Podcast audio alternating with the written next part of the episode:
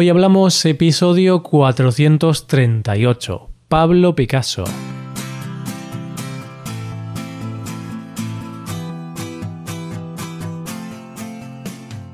Bienvenido a Hoy Hablamos, el podcast para aprender español cada día. Ya lo sabes, publicamos nuestro podcast de lunes a viernes. Puedes escucharlo en iTunes, en Android o en nuestra página web.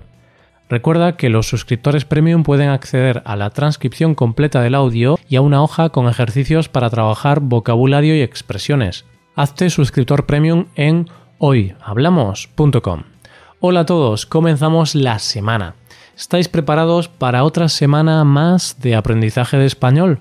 Seguro que sí. Hoy es lunes, así que vamos con el tema del mes. Este mes estamos hablando de españoles ilustres y para el día de hoy hemos escogido a Pablo Picasso. Estoy seguro que casi todos los que escucháis este podcast lo conocéis. Si es que aunque no te guste la pintura, Picasso es tan famoso que es normal que por lo menos te suene. Hoy hablamos de Pablo Picasso.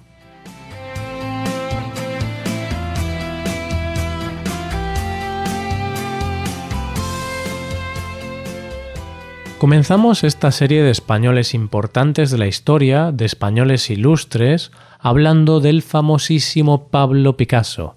Este es uno de los pintores españoles más famosos de la historia. Pero la verdad, por su apellido, mucha gente podrá pensar que no es español, porque el apellido Picasso suena más italiano que español. Pero no, este pintor es español de pura cepa. Su bisabuelo era el que era italiano, que se trasladó a España en el 1807. De esa manera, Picasso nació en Málaga en 1881. Su padre, José Ruiz y Blasco, siempre había estado muy interesado en el arte y fue profesor de dibujo en una academia de bellas artes durante casi toda su vida. Podemos intuir que el interés que tuvo Pablo Picasso por la pintura y por el arte desde muy pequeño fue influenciado por la figura de su padre. A los ocho años pintó su primer cuadro al óleo, El picador amarillo. Esa pintura la creó después de una corrida de toros y representaba eso mismo. En el 1891, la familia de Picasso decide mudarse a otra ciudad, a Galicia, a La Coruña, porque su padre había conseguido una plaza como profesor en la Academia de Bellas Artes de la ciudad. Allí, años más tarde, Picasso disfrutaría de unos años formándose en la propia academia en la que su padre daba clases. En el 1895, su padre consigue una plaza de profesor en una escuela de artes de Barcelona, a la cual su hijo, Pablo Picasso, intenta acceder haciendo las pruebas de acceso.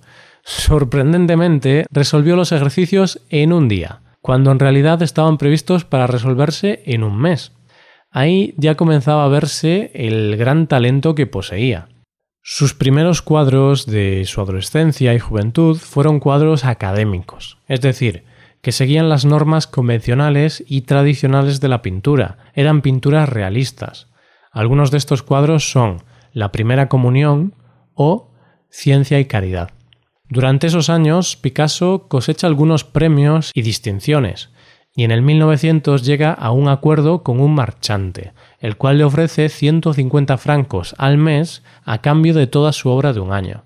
En ese momento es en el que Picasso se podría considerar pintor profesional. En el 1904 decide trasladarse a París, pues llevaba un tiempo viajando a la ciudad y tenía varias amistades en la ciudad francesa. París es muy importante en la vida de Picasso porque allí es donde conocería a muchos pintores y artistas, de entre los cuales destaca Braque. Los dos, Picasso y Braque, formularon las líneas principales del cubismo, crearon una nueva tendencia y técnica artística. El cubismo abraza las formas abstractas, abandona la perspectiva tradicional, altera la percepción de los cuadros y juega con la tridimensionalidad y con las estructuras. Este movimiento se inicia con el cuadro de Picasso Las señoritas de Aviñón. El cubismo fue el estilo predilecto de Picasso, aunque a lo largo de toda su carrera de artista se movió por muchos otros estilos. Su obra no era algo rígido, pues se movió por el cubismo, clasicismo, surrealismo o por el impresionismo. Si hablamos de Picasso, uno de sus cuadros cubistas y con tintes expresionistas más importantes es el Guernica. Este cuadro fue un encargo del gobierno de la República Española, que estaba en guerra contra los franquistas y pidieron a Picasso que realizara un mural para mostrar en una exposición. Lo cierto es que Picasso, al principio, se mostró un poco reacio a ello, porque hasta ese momento nunca había aceptado encargos propagandísticos, pero acabó aceptando el encargo. Poco después de la petición ocurrió el bombardeo de la localidad de Guernica, un pueblo del País Vasco que sufrió un terrible bombardeo por parte del ejército franquista, el cual fue ayudado por el ejército aéreo alemán. Ese bombardeo inspiró el mural pintado por Picasso.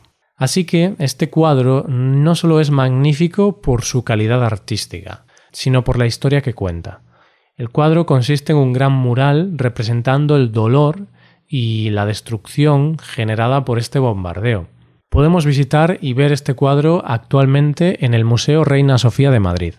Ahora que conocemos cómo se desarrolló su vida y los momentos más importantes, respondamos a la pregunta, ¿por qué Picasso es uno de los pintores más famosos de la historia?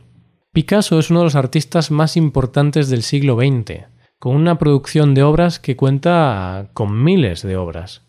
No se sabe con exactitud cuántas obras ha realizado, pero se calcula que Picasso fue autor de unas 13.500 pinturas y diseños, 100.000 impresiones o grabados, 34.000 ilustraciones para libros y 300 esculturas o cerámicas, realizadas durante toda su carrera artística, que duró hasta su fallecimiento a los 91 años.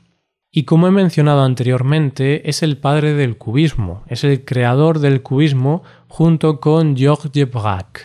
Este movimiento artístico marcaría tendencia y dejaría algunos cuadros históricos. Además, en muchas de sus obras representó problemas sociales y el sufrimiento de la guerra, en cuadros como El Guernica o Naturaleza muerta con cráneo de buey podemos apreciar esta descripción de la realidad social. Podemos decir que el artista malagueño estuvo a la altura de las circunstancias, en unos periodos de guerra y dolor como fueron las décadas del 1910 hasta el 1950, con dos guerras mundiales y con la guerra civil en España. También hay una anécdota bastante curiosa sobre su vida, y es que en el 1911 la policía le acusó a él y a su amigo Apollinaire de robar la Gioconda alguien había robado el Museo del Cuadro del Louvre y ante esto la policía detuvo a Apollinaire porque en el pasado había tenido relación con un robo en otro museo. y poco después de detener a Apollinaire, la policía fue a buscar a Picasso. Algunos piensan que Apollinaire debió de decir algo sobre Picasso, pero eso es algo que nunca podremos saber. Finalmente, después de interrogarlos, la policía los dejó libres. Un par de años después apareció el verdadero ladrón, un trabajador del Louvre que había robado el cuadro fácilmente. Por último, merece la pena decir que existen artistas que no han conseguido triunfar en vida y no es hasta muchos años después de su muerte cuando se valoraría de verdad su arte y se harían famosos.